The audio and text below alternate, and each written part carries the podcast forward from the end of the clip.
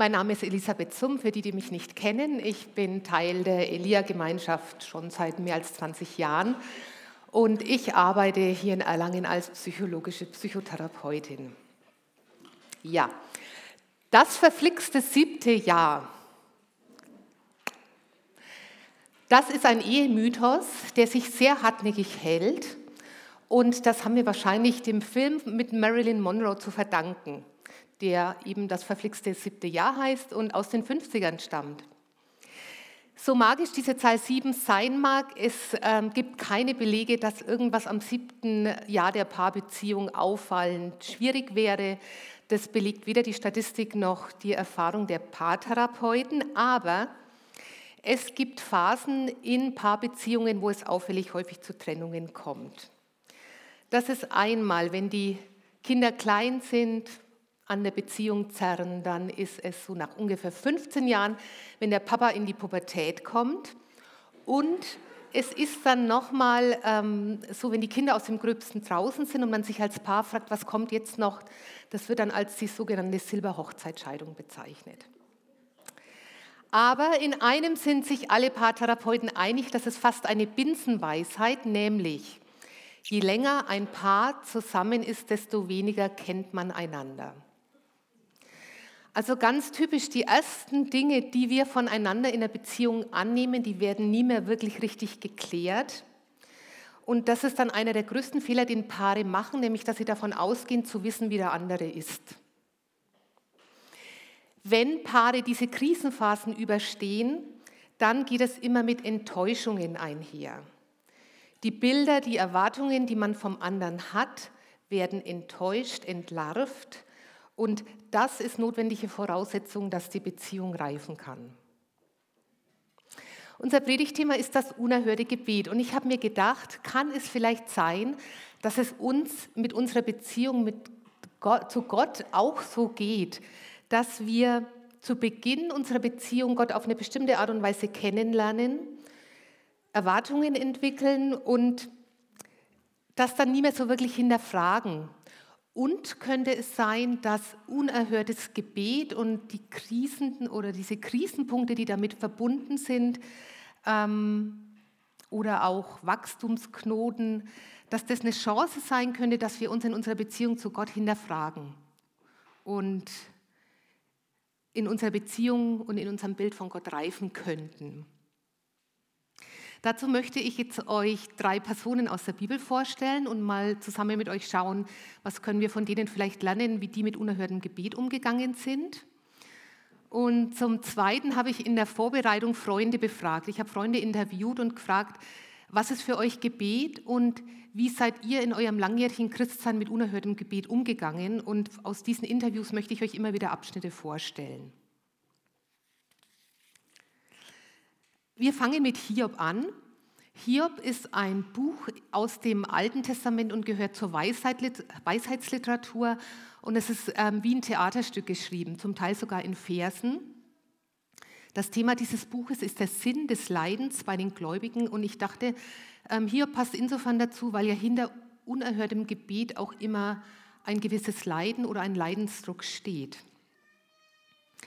Hiob wird berichtet, ist ein gottesfürchtiger und gerechter Mann von großem Wohlstand und Ansehen. Er wird von Gott einer Prüfung unterworfen. Nach und nach werden ihm sein Wohlstand, seine Kinder und seine Gesundheit geraubt. Und im Zuge dessen entwickelt sich ein Streitgespräch zwischen Hiob und seinen drei Freunden. Die wollen ihn trösten, aber irgendwie gehen sie auch davon aus, dass Hiob in irgendeiner Weise schuld an dieser Misere ist. Und da geben sie ihm viele gute Ratschläge und in Hiob Kapitel 6 heißt es dann folgendermaßen, Hiob zu seinen drei Freunden, wer so am Boden liegt, braucht treue Freunde, dass er nicht aufhört, sich an Gott zu halten.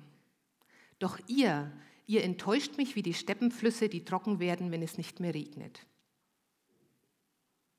Vielleicht kennt mancher von euch dieses Phänomen, dass er Druck erlebt im Rahmen von unerhörtem Gebet. Entweder macht er sich selber Druck oder er liebt Druck von außen und bekommt viele gute Ratschläge. Und in der Bibel gibt es viele Stellen zum Thema Gebet, die man in Ratschläge verpacken kann. Zum Beispiel, du musst nur richtig beten. Du musst mit der richtigen Motivation, mit den richtigen Zielen beten. Du musst aufrichtiger und demütiger beten. Du musst mehr glauben. Du musst mehr beten. Also Bibelstellen, die eigentlich zum Gebet ermutigen sollen, werden in Ratschläge verpackt. Und dazu möchte ich euch jetzt ähm, eine Passage aus meinen Interviews ähm, vorlesen. Ein Freund hat Folgendes berichtet. Mein Papa ist mit 65 an Krebs verstorben. Den hat es sehr beschäftigt, wie das mit erhörtem Gebet ist. Er hat sich Bücher gekauft, war ein paar Jahre vor seinem Tod bei Reinhard Bonke. Reinhard Bonke war in den 80er, 90ern ein deutscher Evangelist, der große Heilungsveranstaltungen abgehalten hat. Also er war ein paar Jahre vor seinem Tod bei Reinhard Bonke, hat sich gesagt, schaden kann es ja nicht. Er hat sehr damit gerungen. Insgeheim habe ich mir über meinen Vater gedacht, hättest du doch nicht so geglaubt. Wer hat dir das erzählt, dass man so glauben muss? Dann wärst du gesünder gewesen. Es hätte dir mehr gebracht. Es hätte dir mehr gebracht, wenn dir jemand gesagt hätte, vergiss das Geschmarri mit dem Vielbeten hilft viel. Ein innerlicher Trotz hat sich entwickelt. Ich habe so einen richtigen Ärger gehabt, dass das Buch Das unerhörte Gebet auf seinem Nachttisch liegt. Mein armer Vater beschäftigt sich mit so einer bescheuerten Frage. Das ist nicht gesund, das macht dich nur noch kränker. Vielleicht hat das zu einer Gegenreaktion bei mir geführt. Ich habe mein Gebet nicht mehr von Erhörung abhängig gemacht. Das macht einen nicht gesünder. Heute würde ich es nicht mehr so drastisch sehen. Da steckt auch was Verletztes drin. Es hat mich überrascht, als ich mit Leuten ähm, über dieses Thema gesprochen habe, auch im Hauskreis mit Freunden, wie viel Leid dieses Thema verursachen kann. Menschen können sich in so schlimme Schuldgefühle verstricken. Was macht Hiob in dieser Situation? Hiob grenzt sich ganz klar ab. Er nimmt sich das Recht heraus, seine Freunde abzuwehren, zu sagen, hey, ihr enttäuscht mich, solche Freunde brauche ich nicht. Ich brauche jetzt Freunde, die treu zu mir stehen, wenn es mir schlecht geht und die nicht noch mehr Druck machen. Dieses schnell Ratschläge geben ist eine Abwehr von Leid. Das kenne ich auch bei mir selber. Wenn mir was zu viel wird und ich mich hilflos fühle, dann bin ich sehr schnell mit Tipps an der Hand, was man noch alles machen kann. Ähm, aber ra schnelle Ratschläge sind letztlich ein Ausdruck von Hilflosigkeit. Wie wäre es jetzt, wenn wir das Bittgebet einfach abschaffen? Vielleicht so, wie das mein Freund in der Lebensphase berichtet hat. Was wäre, wenn wir uns nur noch auf das Danken und auf den Lobpreis beschränken und sagen, ich bitte Gott einfach um nichts mehr, dann kann ich auch nicht enttäuscht werden, wenn das Gebet nicht erhört wird. Nur, wenn wir um nichts mehr bitten, wo bleibt das Klagen und Trauern? Zum Bitten gehört ja auch Klagen und Trauern. Und diese Freiheit nimmt sich Hiob. Er klagt, er trauert. Das ist das Recht der Leidenden, sagt Siegfried Zimmer in dem Vortrag. Er sagt, Schwer Leidende dürfen fluchen, dürfen Gott anklagen. Sie haben das Recht dazu. Gott versteht sie. Und Hiob geht sogar so weit, dass er den Tag seiner Geburt verwünscht. In Hiob 3 heißt es, dann erst begann Hiob zu sprechen und verfluchte den Tag seiner Geburt. Er sagte, es verschwinde der Tag, an dem ich geboren bin, und die Nacht, die sagte, ein Knabe kam zur Welt. Hiob greift Gott direkt an. Ja, wer hat ihm das Leben geschenkt? Aber ja, er mutet Gott dieses Klagen und Trauern zu. Und ich glaube, dass ähm, dieses Klagen und Trauern ein Schritt ist, den wir im Umgang mit unerhörtem Gebet lernen dürfen. Und wenn ich so auch gerade in meinem beruflichen Kontext schaue, dann habe ich den Eindruck, dass wir ein Stück weit diese Kompetenz verloren haben zu trauern. Wir haben verlernt zu trauern. Ein Kind zur Zeit Jesu hatte geschätzt die zehnfache Sterbeerfahrung einer erwachsenen Person heute. Und ich glaube, wir brauchen gar nicht so weit zurückschauen. Auch schon vor 100, 150 Jahren hat man das, ähm, das Leiden, die Krankheit und das Sterben meistens im Haus erlebt und hat alle Rituale, die damit verbunden waren, ähm, miterlebt von klein auf. Bei uns wird es outgesourced. Und da, glaube ich, geht uns was Wichtiges verloren, nämlich diese Kompetenz, mit Leiden und mit Trauern und mit Klagen umzugehen. Doch, je älter wir werden, desto mehr gibt es zu betrauern. Wir müssen betrauern, dass wir Menschen verlieren, die uns wichtig sind, dass wir vielleicht Kompetenzen und Fähigkeiten verlieren, dass wir unsere Gesundheit verlieren. Und das alles will verarbeitet werden. Und was, mir, was mich auch schon ähm, längere Zeit umtreibt, was wir auch zu, ver, zu betrauern und zu verarbeiten haben, ist, dass wir den Verlust einer Welt, die wir gekannt haben, zu verarbeiten haben. Den Verlust eines funktionierenden Klimas, eines gesunden Waldes, einer gesunden Natur. Und wir werden mit vielen schlimmen Bildern konfrontiert, das alles will, vertrauert, will betrauert werden und verarbeitet werden. Und dazu brauchen wir Klagen und Trauern. Die Alternative wäre, wir verdrängen es und blenden die Realität aus. Aber, das kann ich euch auch sagen, aus beruflicher Erfahrung nicht verarbeitete Trauer blockiert und kostet enorm Energie. Es kostet uns die Energie, die wir dringend brauchen, um das Leben anzugehen und alle Herausforderungen, die damit verbunden sind. Also zu klagen und zu trauern heißt im Gebet, zu klagen und zu trauern im Gebet heißt, sich der Realität zu stellen, statt sich der Realität zu verweigern. Wie geht es mit Hiob jetzt weiter? Hiob erlebt ja Gott als einen, dem er etwas zumuten darf der dieses Klagen und Trauern aushält. Später, dann viele Kapitel weiter, erlebt Hiob Gott als jemanden, der souverän ist und das Hiob klar macht. Der Mensch kann keine Einsicht in Gottes Willen haben. Es gibt Bereiche, zu denen kann man Fragen stellen, aber man bekommt keine Antworten. Und Gott konfrontiert Hiob über mehrere Kapitel mit seiner Souveränität. Hier nur ein, Ausschnitt. Also über Kapitel 38 bis 40 geht es Tuschur durch und Gott beginnt so. Er sagt zu Hiob, tritt mir gegenüber wie ein Mann und gib mir Antwort auf meine Fragen. Wo warst du, als ich das Fundament der Erde legte? Sag es doch, wenn du so viel weißt. Sag, hast du je das Tageslicht herbeigerufen und der Morgenröte ihren Weg gewiesen?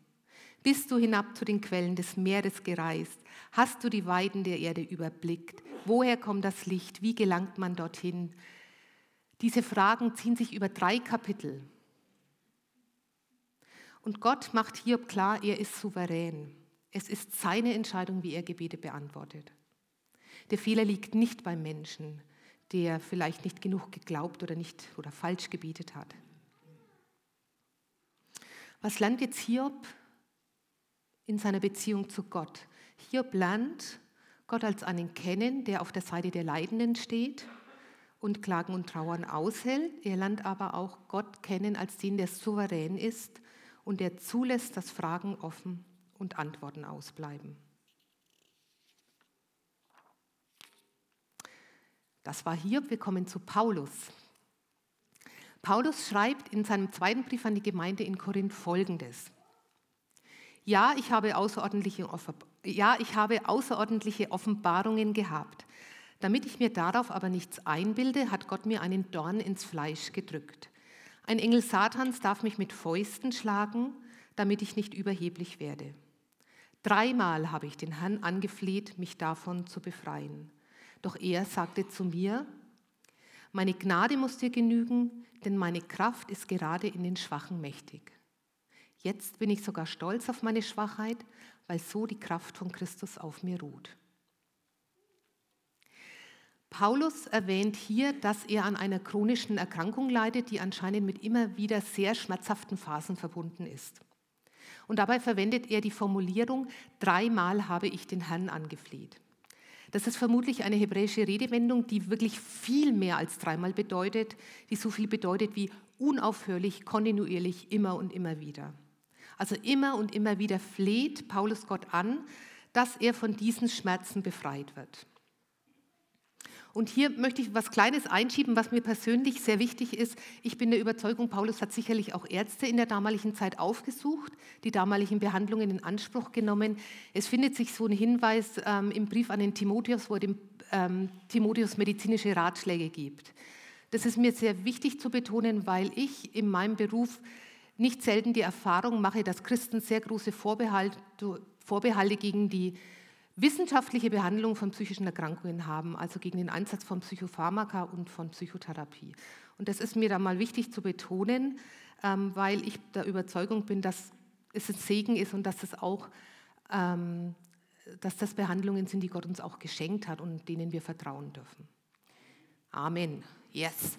So, zurück zu Paulus. Ähm, Paulus hat immer und immer wieder zu Gott gefleht und in dieser Verbundenheit, in diesem Flehen zu Gott, das hat ihn in einen Prozess geführt, den nennen wir, den nennen wir in der Psychologie die radikale Akzeptanz. Radikale Akzeptanz beschreibt eine Haltung, die weise Menschen gegenüber unabänderlichen Dingen einnehmen.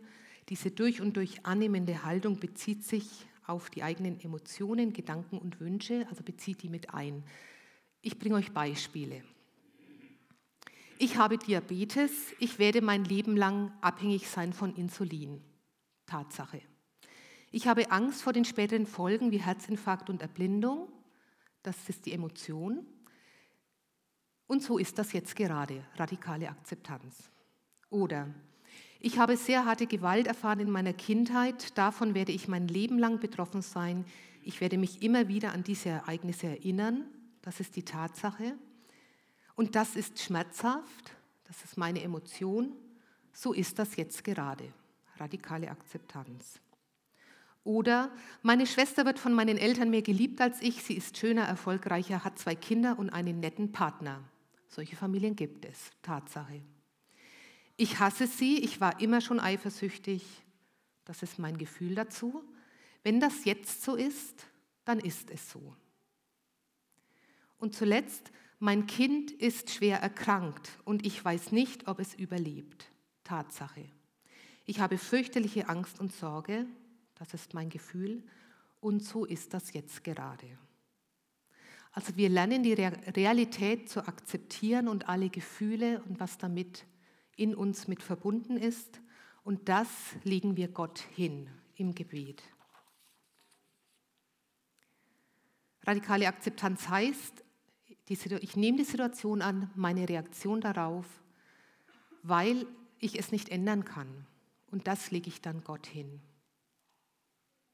Ja, und Paulus macht diese Erfahrung dass er in diesem Flehen und in diesem Flehen um Heilung und im Aushalten und zunehmendem Akzeptieren der Situation ähm, die Erfahrung macht, Gott ist da und nutzt seine Schwachheit.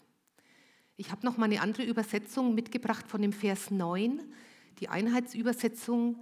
Lass dir an meiner Gnade genügen, denn meine Kraft vollendet sich in der Schwachheit. Ich finde die Übersetzung fast noch schöner als die Luther-Übersetzung. Das ist das, was Paulus erfährt, nämlich er macht die tiefe Erfahrung, dass Gott ihm in diesen schwachen Phasen begegnet und dass die, Gott sogar diese schwachen Phasen nutzt, um ihn zur Begegnung. Paulus war ja der Aktive, der Macher, der unterwegs war von Stadt zu Stadt, der gepredigt hat, der geschrieben hat. Paulus wird ausgebremst, zur Ruhe gezwungen und in einen tieferen Heilungsprozess geführt, in einen Reifungsprozess. Und das ist auch meine Erfahrung, dass viele leidende Menschen diese Erfahrung machen, dass sich bestenfalls in der Zeit des Leidens das Herz für Gott öffnet. Wir werden durchlässiger für Gott in Zeiten des Leids. Und da möchte ich euch wieder eine Passage aus meinen Interviews vorlesen von einer Freundin, die eine schwere Krise durchlebt hat. Im Umgang mit Fürbitte habe ich einen ähnlichen Werdegang wie ihr anderen. Dieser Weihnachtsmann-Glaube, bitte, bitte, lieber Gott, ich wünsche mir so sehr. Und dann auch noch die eigene Abscheu gegen so eine Haltung gegenüber Gott, dass er mir meine Wünsche bitte zu erfüllen hat. So eine fordernde Haltung, von der habe ich mich dann auch distanziert, was zur Folge hatte, dass ich kaum noch Fürbitten ausgesprochen habe. Selbst in der ganzen Krise war ich da sehr zurückhaltend, bis meine Tochter sagt, Mama, jetzt beten wir. Lass uns einfach beten. Weißt du, die Oma hat mit mir immer für jeden Einzelnen gebetet. Und dann fügt sie hinzu und wir haben eine große Verwandtschaft. Für jeden Einzelnen zu bitten und den Gott hinzulegen, das, das macht was mit dir. Ich glaube, das hat meine Gebetshaltung in den letzten Jahren verändert. Das Göttliche in jedem aus einer Liedzeile von Sportfreunde Stiller, wo ich das gehört habe, ja, ich habe auch etwas Göttliches in mir und das darf groß werden. Das ist Gebet für mich. Mich mit Gott und dem Göttlichen in mir zu verbinden und da so ein intimes Setting zu schaffen. Ich stehe jetzt immer sehr früh auf, um mir Zeit für diese Intimität zu schaffen und mir diesen Schutzwall aufzubauen, der mich durch diese stürmische Zeit trägt. Diese Morgenstunde ist mir total wichtig und ich merke, dass es mich sehr, sehr stärkt. Ja, was lernen wir von Paulus im Umgang mit unerhörtem Gebet? Dass Gott uns nicht nur gebrauchen können kann, wenn wir aktiv sind, sondern dass er auch die schwachen Zeiten nutzt und uns da verändert. Und ich glaube ja, dass die Briefe des Paulus nicht eine solche Tiefe hätten, wenn er nicht auch diese schwachen Phasen erlebt hätte. So, und zuletzt kommen wir zu Petrus. Da ähm, möchte ich euch mitnehmen in Petrus, also in, ähm, in das Buch Markus Kapitel 9.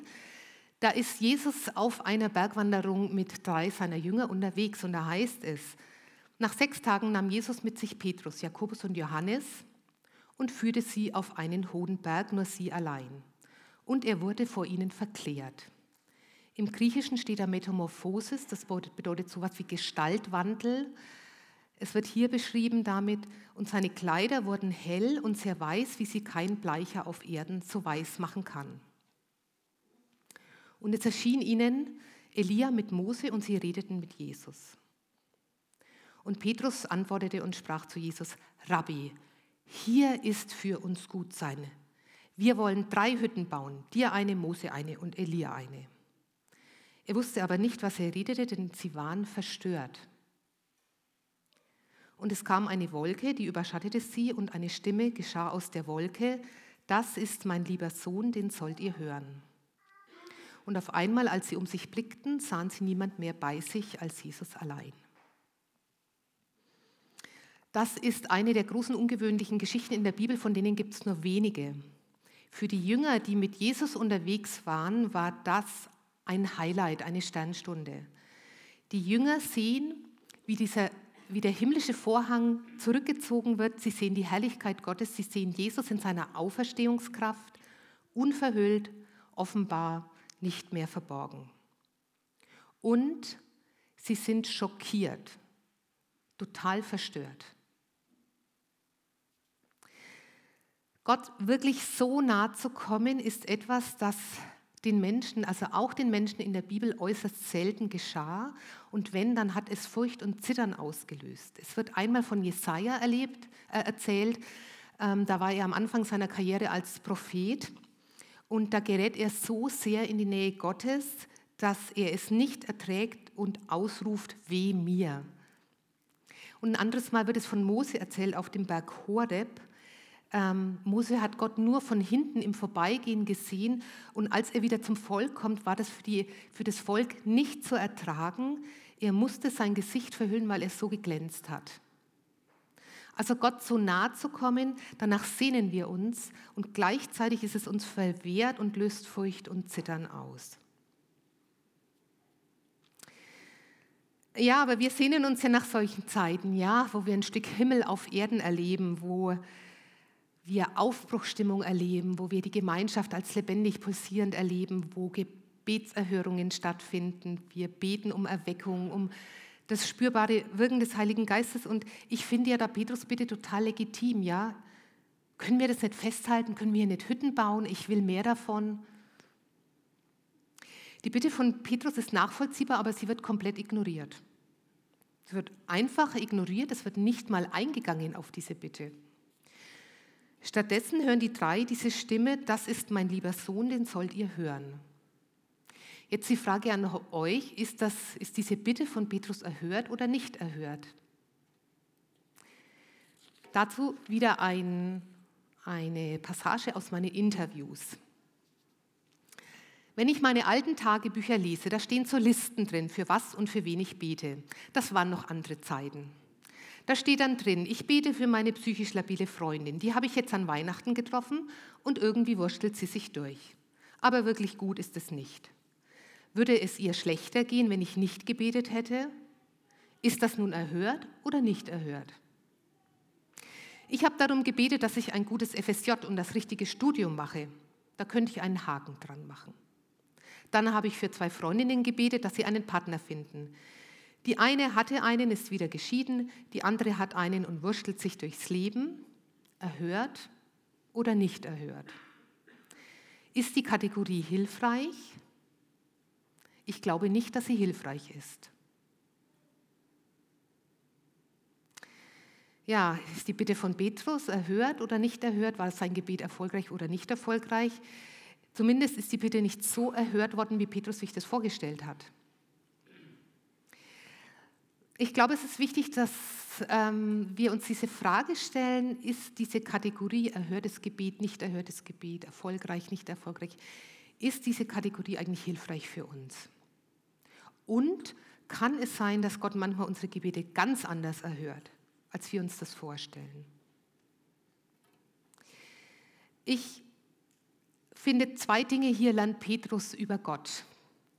Zum einen, so groß die Sehnsucht nach dem Himmel ist und so verständlich das Bitten nach großen geistlichen Erfahrungen ist, unser Weg im Glauben läuft in der Regel nicht von Highlight zu Highlight, sondern es ist meist ein alltägliches Reinwachsen, Reinwachsen in die Beziehung zu Gott reinwachsen, in dieses Jesus ähnlicher werden. Hier eine Passage von Michael Herbst, ähm, von dem habe ich einige, Gedanken zu dieser Bibelstelle mit Petrus. Er hat 2018 dieses Buch veröffentlicht, das ihr da seht. Ähm, das ist einer von drei Bänden zum Thema, wie können wir mündiges Christsein entwickeln, also im Christsein mündig und reif werden. Und da schreibt er, unser Leben mit Gott ist nicht eine Gipfelwanderung, die uns von einem Höhepunkt zum nächsten führt. Für die drei aus dem Jesus-Team blieb es bei diesem einen Mal. Es war ihr Feiertag im Glauben. Ihr Alltag im Glauben hieß auf Jesus hören. Das ist das eine, was ich denke, was wir mit Petrus über Gott lernen können. Und das zweite, Petrus kannte Jesus bisher als Freund und Meister. Und jetzt, in dieser Situation, erlebt er Jesus in seiner ganzen göttlichen Herrlichkeit. Erschütternd, schockierend, das war eine ganz radikale Erfahrung. Die Menschen in der Bibel zeichnet ein tiefer Respekt aus Gott gegenüber. Sie kämen nie auf die Idee, es sei harmlos mit Gott zu tun zu haben. Und da frage ich mich, wie sehr ist uns das eigentlich bewusst, dass Jesus nicht harmlos ist? In den Narnia-Geschichten von C.S. Lewis, ähm, vielleicht kennen manche von euch diese Bücher, da wird Jesus als Löwe dargestellt, als der Löwe Aslan. Und das drückt dieses aus. Aslan ist voller Liebe, stark und treu, aber er ist nicht zahm, er ist nicht harmlos. Und da nochmal ein Zitat von äh, Michael Herbst, der dazu schreibt, auf Jesus hören bedeutet, Gehorche ihm, denn er ist nicht zahm. Er ist kein guter Freund, der gelegentlich zum Trösten vorbeikommt und ansonsten keine Ansprüche stellt. Auf Jesus hören heißt, Jesus gehorchen in allem, alles wird sich dann um ihn drehen.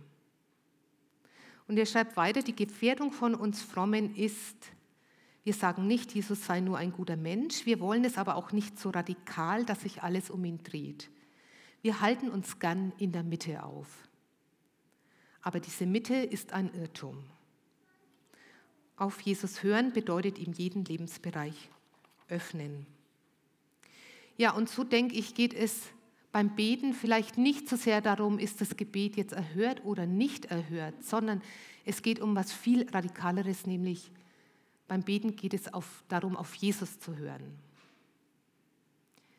Und damit kommen wir langsam zum Ende der Predigt. Ich würde gern, gern mit euch nochmal zusammenfassen und nochmal zurückgehen zum Anfang, zu dieser Binsenweisheit der Paartherapeuten. Je länger ein Paar zusammen ist, desto weniger kennt man einander. Bezogen auf Gott und unsere Beziehung zu ihm könnte das heißen, im unerhörten Gebet zu reifen, heißt im Glauben zu reifen, heißt einen differenzierten Glauben zu entwickeln und mit Polaritäten zu leben. Und Polaritäten, mit Polaritäten zu leben heißt, statt entweder oder erhört oder nicht erhört, geht die Entwicklung hin zu einem großen Und. Und so lernen wir dann vielleicht von Hiob, dass Gott auf der Seite der Leidenden und Klagenden steht und auch souveräner Schöpfer und Herrscher ist. Von Paulus, dass Gott seine Freude an starken, aktiven Menschen hat und uns gerade in unserer Schwachheit begegnen will und von Petrus, dass Gott uns in Jesus als Freund und Meister begegnet und im auferstandenen Christus Lobpreis, Anbetung, tiefen Respekt und Ehrfurcht verdient.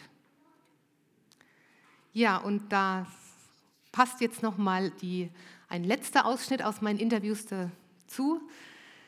Da heißt es: Ich sage, ich habe es nicht mehr in der Hand, du hast es in der Hand wenn es gut läuft. Früher war es, also wenn ich jetzt nochmal bete, dann müsste es noch mehr helfen. Früher habe ich dieses Wort dein Wille geschehe gehasst, weil ich dachte, na dann kann es ja doch schlecht ausgehen. Und jetzt denke ich mir, ja, so ist es.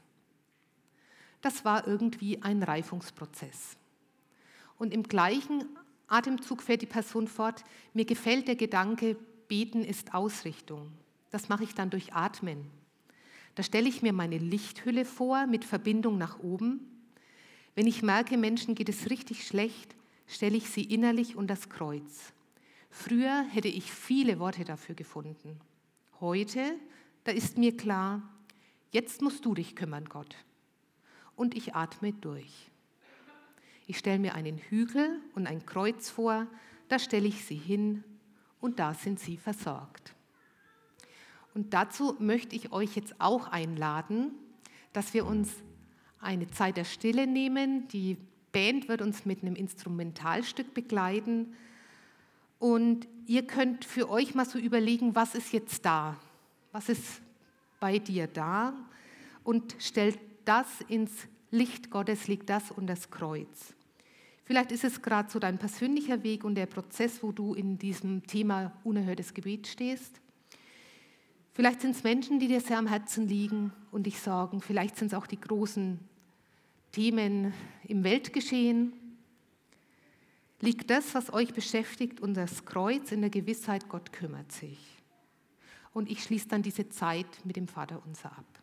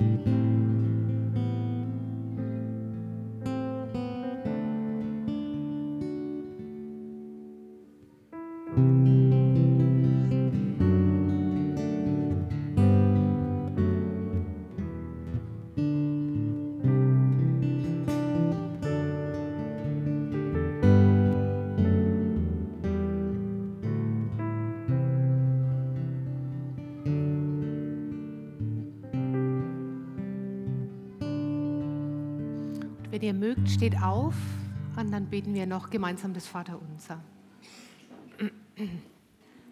Vater unser im Himmel, gelicht werde dein Name, dein Reich komme, dein Wille geschehe, wie im Himmel so auf Erden. Unser tägliches Brot gib uns heute und vergib uns unsere Schuld, wie auch wir vergeben unseren Schuldigern.